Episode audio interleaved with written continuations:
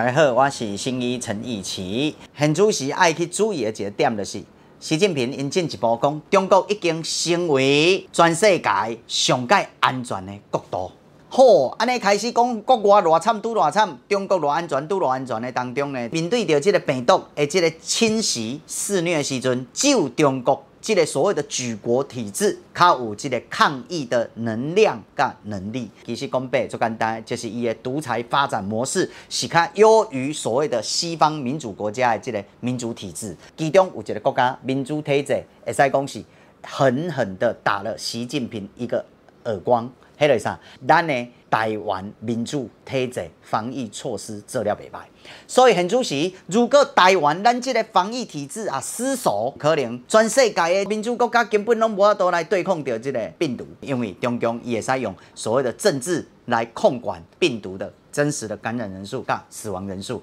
因为因。这个病毒，以中国是姓党啊，所以这个当中呢，我要台湾人民提醒，台湾政府现主席可能吼，因咱有一寡规定较严格，啊嘛有鼓励大家尽量卖出国，希望讲大家使尽量配合，因为台湾的防疫成功与否，不单纯只是公共卫生的人类健康的这个安全的事件而已，伊的背后已经被习近平这个国家给操作成是一个独裁。举国体制甲民主体制的一个对抗，台湾是民主体制这边最好的一个示范，所以咱绝对爱严守这个所谓的防疫线。最后有两点爱大家提醒：十七年前的 SARS 一开始，台湾的这个防疫也不错。后来呢，去台北市长马英九制台中国人，改成为台北市成为破口。后来 SARS 来台湾大爆发，中共有可能想方设法拢想要将这个病毒改送入来台湾来瓦解台湾的防疫体制。所以这点咱一定要非常的小心。第二点。